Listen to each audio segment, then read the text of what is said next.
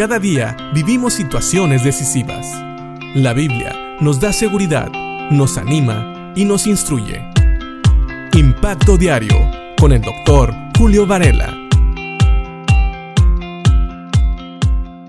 Hace muchos años, cerca de la casa de mi abuela, había un árbol muy grande, muy robusto, que siempre que pasaba yo por una escuela primaria, lo podía ver desde lejos.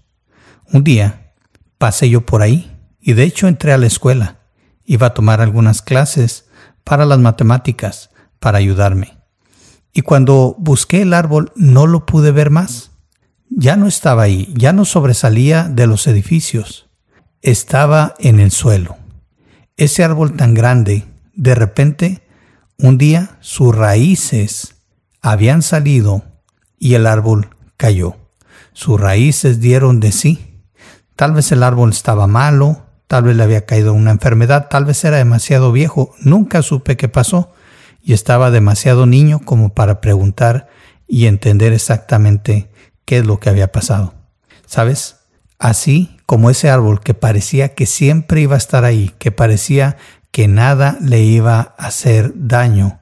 Así pensamos nosotros a veces de los perversos. Pensamos que son personas que son tan ricas, tan poderosas, que nadie puede hacerles daño. Sin embargo, fíjate lo que dice el Salmo 37, en los versículos 35 al 40, donde Dios sigue haciendo un contraste entre el malvado y el justo. Versículo 35 dice, He visto a gente malvada y despiadada florecer como árboles en tierra fértil, pero cuando volví a mirar, habían desaparecido. Aunque los busqué, no pude encontrarlos. Esto me recuerda mucho a este árbol, grande, fuerte, frondoso, que todo mundo podía ver y todo mundo pensaba que iba a estar ahí por muchos, muchos años. Así a veces vemos a la gente malvada que tiene propiedades, que tiene guardaespaldas, que tiene dinero, y pensamos que van a estar ahí para siempre. Pero dice aquí que cuando volví a mirar, dice el rey David, habían desaparecido. Dice también el versículo 37, miren a los que son buenos y honestos, porque a los que aman la paz les espera un fruto maravilloso pero los rebeldes serán destruidos. Para ellos no hay futuro.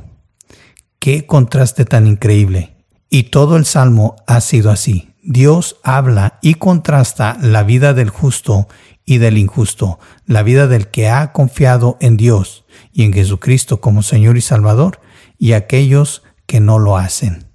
Dice el 39, el Señor rescata a los justos él es su fortaleza en tiempos de dificultad. El Señor los ayuda, los rescata de los malvados. Él salva a los justos y ellos encuentran refugio en Él. ¿Sabes? Muchas veces los malvados no encuentran refugio en Dios porque ni siquiera lo buscan. Pero aquellos que hemos confiado en Dios, que tenemos a Dios como nuestro Dios, sabemos que es el primer lugar a donde debemos correr para refugiarnos debajo de sus alas, debajo de las alas del Altísimo, el Dios omnipotente, el Dios de Israel. Él tiene cuidado de nosotros. Así que piensa mucho en este contraste, porque vivimos en tiempos donde pareciera que ser malo es recompensado, donde pareciera que aquellos que no siguen a Dios son los que se llevan todo, son aquellos que tienen más éxito, son los que logran las cosas, los que llegan a lugares altos. Sin embargo, no te dejes engañar. Tal vez lleguen a lugares altos, pero van a caer de ahí. Tal vez tengan todo lo que necesitan y todo lo que quieren, pero no lo disfrutan. Y finalmente, tal vez vivan una buena vida aquí, pero sabes, no hay, no hay futuro para ellos. Dice el 38, pero los rebeldes serán destruidos, para ellos no hay futuro y tal vez puedan gozar todo lo que ellos quieran aquí en la tierra, pero no hay una eternidad con Cristo, no hay una eternidad con Dios que ellos vayan a pasar. Más bien, la van a pasar en un lugar de castigo si no se arrepienten. Así que agradezcámosle a Dios, porque el Señor rescata a los justos.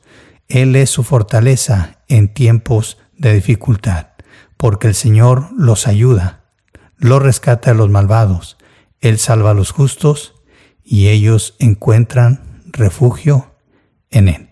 Piensa en esto y nunca envidies a los malvados, porque su fin es evidente y está más cerca de lo que tú y yo pensamos y de lo que ellos esperan. Pero en Cristo, en Dios, siempre estamos seguros en esta tierra y en la vida que viene, en la eternidad. Piénsalo y que Dios te bendiga.